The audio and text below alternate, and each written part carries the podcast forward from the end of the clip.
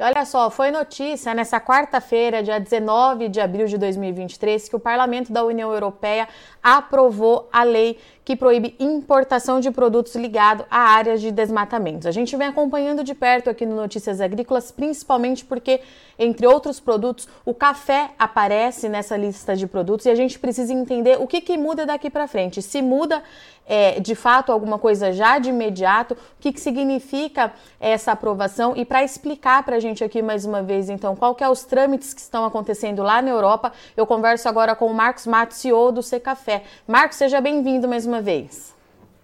Olá, Virginia, tudo bem? Espero que todos estejam bem. Uma satisfação estar com vocês novamente. Marcos, vamos lá então, para a gente entender o que aconteceu hoje, porque de fato foi uma notícia que acabou viralizando durante o dia, todo mundo publicou, todo mundo compartilhou, e com isso acabaram surgindo muitas dúvidas, né? Se muda alguma coisa já de imediato, mas para a gente começar, o que, que aconteceu hoje lá na União Europeia? O que, que a gente tem de novidade nesse assunto? Olha, na verdade, o que nós tivemos foi a chancela, a ratificação do texto que nós já discutimos desde o ano passado e tramitado no Parlamento Europeu. O que chamou a atenção é que a ampla votação que nós tivemos a favor, 552 votos a favor, apenas 44 contras e 43 que é, optaram por abstenção. Então, isso mostra um contexto político muito forte pró-aprovação. Não muda nada porque nós temos ainda a chancela é, do Conselho Europeu. Portanto, concluído o legislativo, é o executivo que precisa chancelar.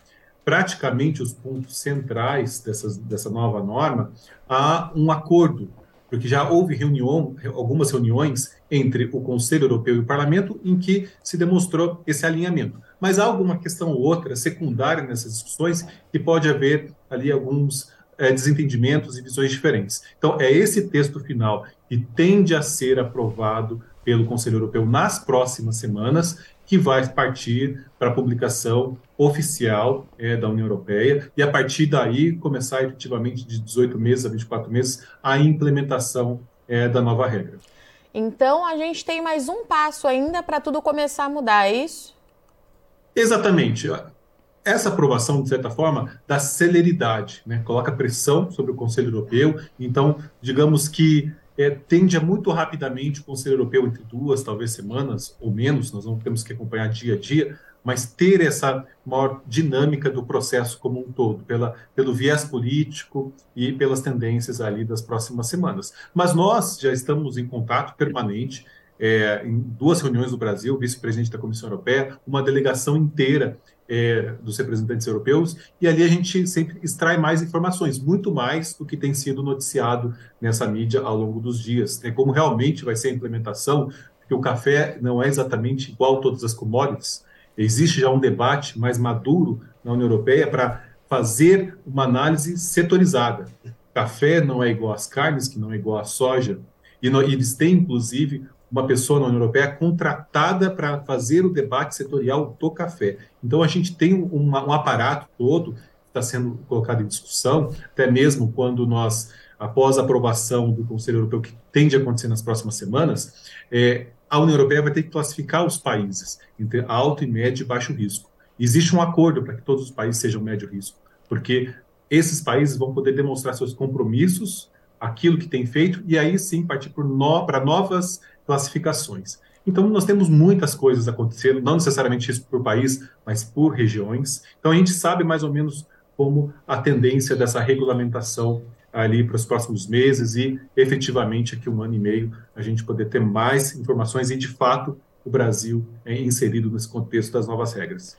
E Marcos, vamos é, relembrar o pessoal o que, que eles estão pedindo de novo, o que, que engloba essas novas regras?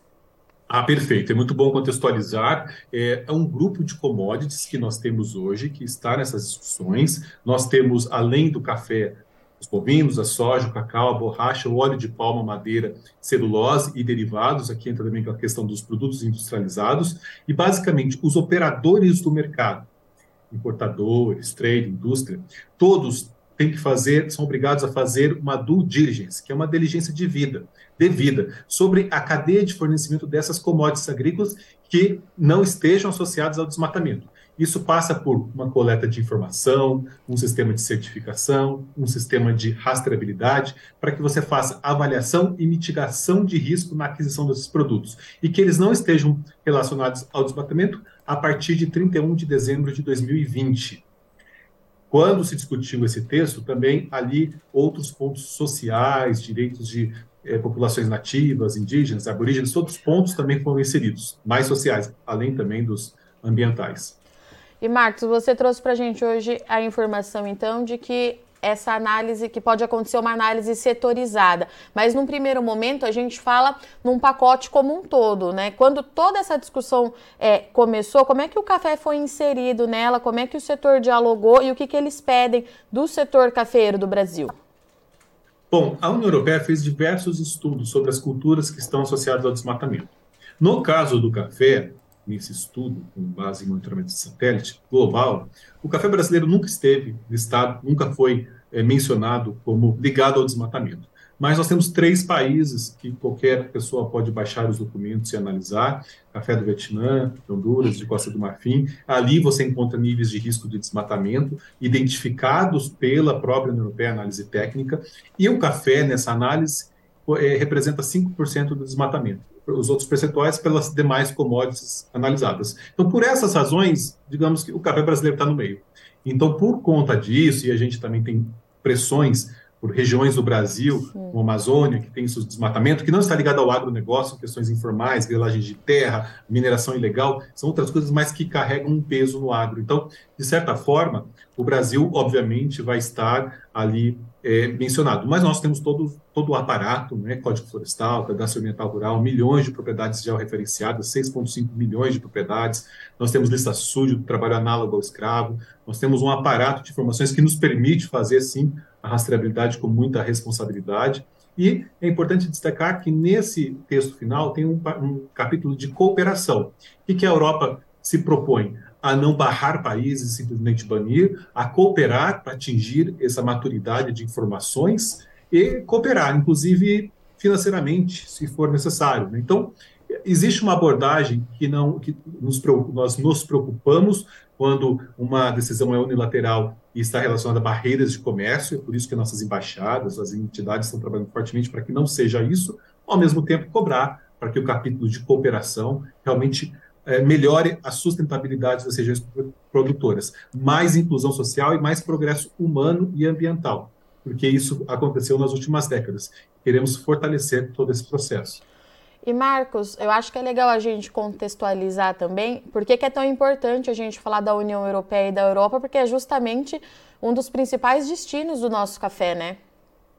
sem dúvida nenhuma, 47% do, do nosso café exportado vai para a União Europeia e ali concentra mercados de qualidade e de sustentabilidade. Boa parte dos nossos cafés diferenciados, cafés com pontuação, com qualidade, cafés com selos e normas de sustentabilidade, com ágios, que varia de 20% até 45%, dependendo do ano de análise, do momento de análise. Então, é um mercado que paga, é um mercado premium, é um mercado ESG, então, nós temos sim que olhar com atenção, porque outros países que não fazem, que são da Europa e não fazem parte do bloco, Exemplo, o Reino Unido, outro exemplo, a Suíça, também debatem modelos a serem adotados é, contra a importação ligada ao desmatamento. Reino Unido, respeitando a lei de cada país, portanto, o nosso Código Florestal vai ser respeitado. Já na União Europeia, não, é desmatamento zero a partir de 31 de dezembro de 2020, independente do direito que o produtor tem pela, sua, pela nossa lei é, nacional. E Estados Unidos tem um acordo de cooperação com a União Europeia, justamente para replicar é uma lei parecida. E a gente tem trabalhado junto com a NCA, a National Coffee Association dos Estados Unidos,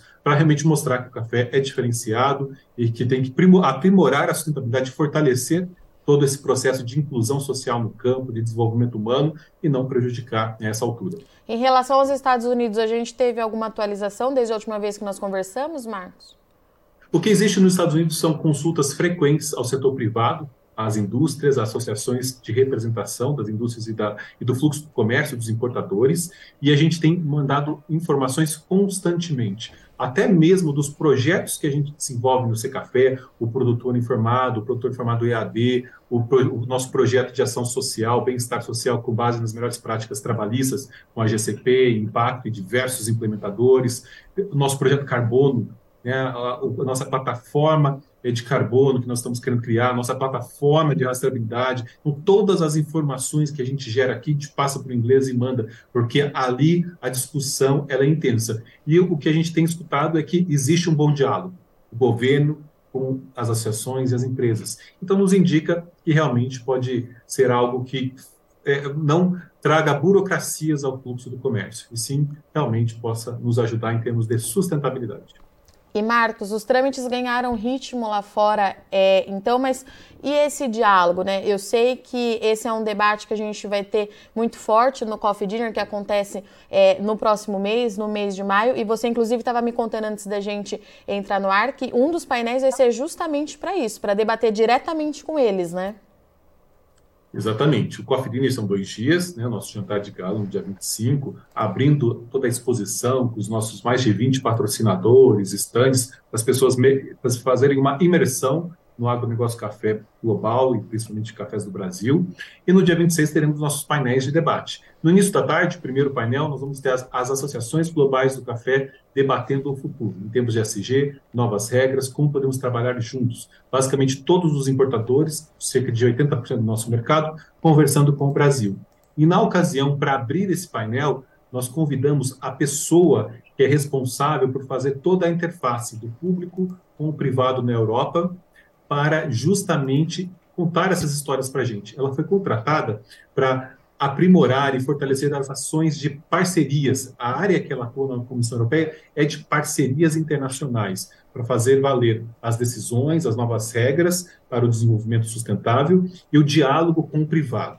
É, da mesma forma que para nós às vezes é difícil ter um diálogo com o público, setor público, na Europa é muito difícil, na União Europeia é muito difícil. Por isso que algumas pessoas são chave nesse processo, que o setor privado conhece mais, confia mais, o diálogo é mais transparente e as pessoas conseguem construir pontos. Então, essa pessoa, ela se chama Hannah Lori é, Berland, e ela vai vir é, estar conosco, participar do painel, e os, todos os participantes poderão fazer perguntas e vão ter satisfação de saber que o painel dela vai ser transmitido para todo o Brasil, graças a Notícias Agrícolas. E vai ser um debate de fundamental importância, não só para o café brasileiro, mas para todo o nosso país.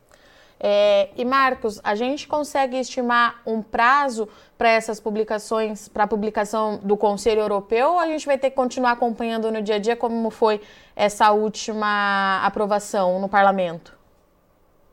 Olha, é uma regra muito complexa, muito. Ela vai exigir muitas outras publicações por parte da União Europeia, não só a classificação de risco, sistemas de certificação, como serão aceitos, sistemas de rastreabilidade, como nós também estamos trabalhando, é, exatamente a classificação de risco, a periodicidade. Então, tem muitas coisas para serem publicadas. O que nós temos no radar nas próximas semanas, aprovação pelo Conselho Europeu, com mudanças pontuais no texto e toda a dinâmica de implementação que entra em cena aí o acompanhamento, são 18 a 24 vezes, já o período ele é mais amplo, justamente pela complexidade que se trata essa lei.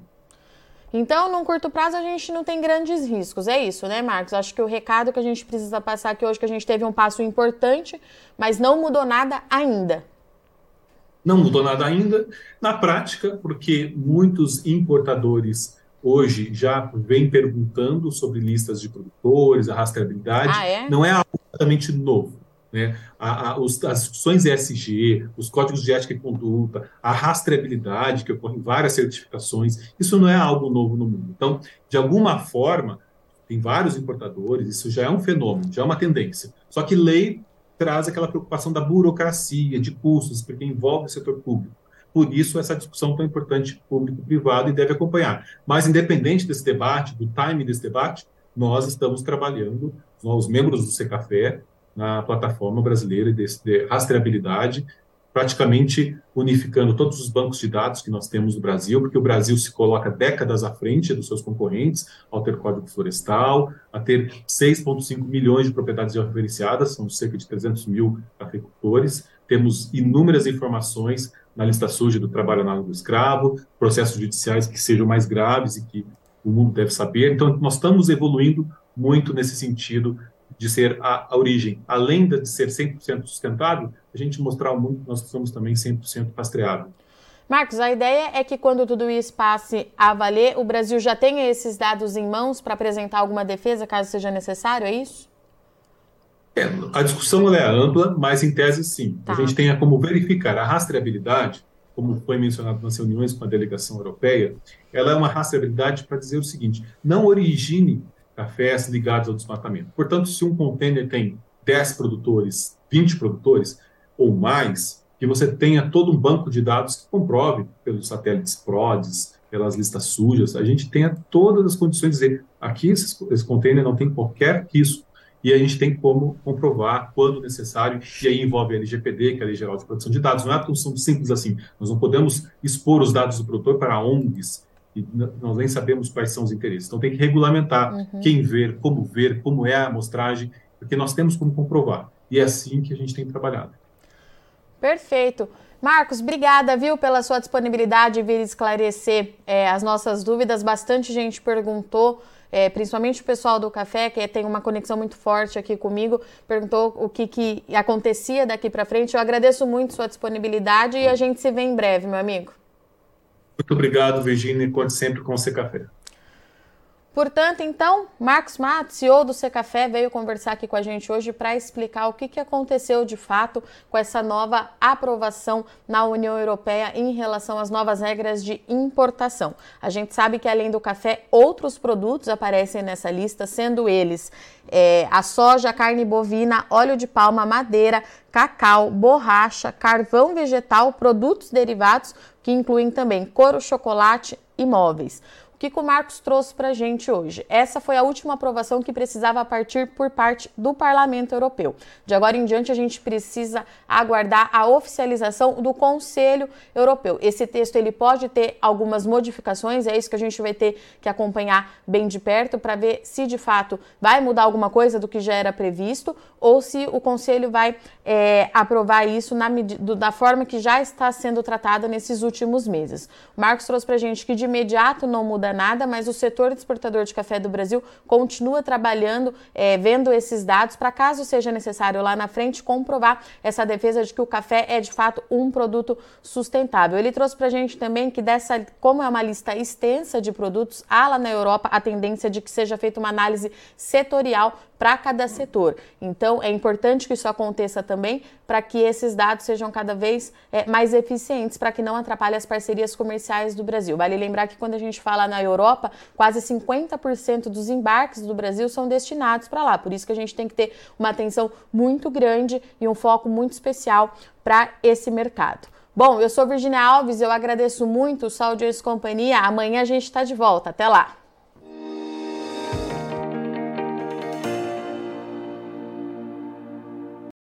Participe das nossas mídias sociais no Facebook Notícias Agrícolas, no Instagram arroba Notícias Agrícolas e em nosso Twitter arroba Noteagri. E para assistir todos os vídeos, se inscreva no YouTube, na Twitch, no Notícias Agrícolas Oficial.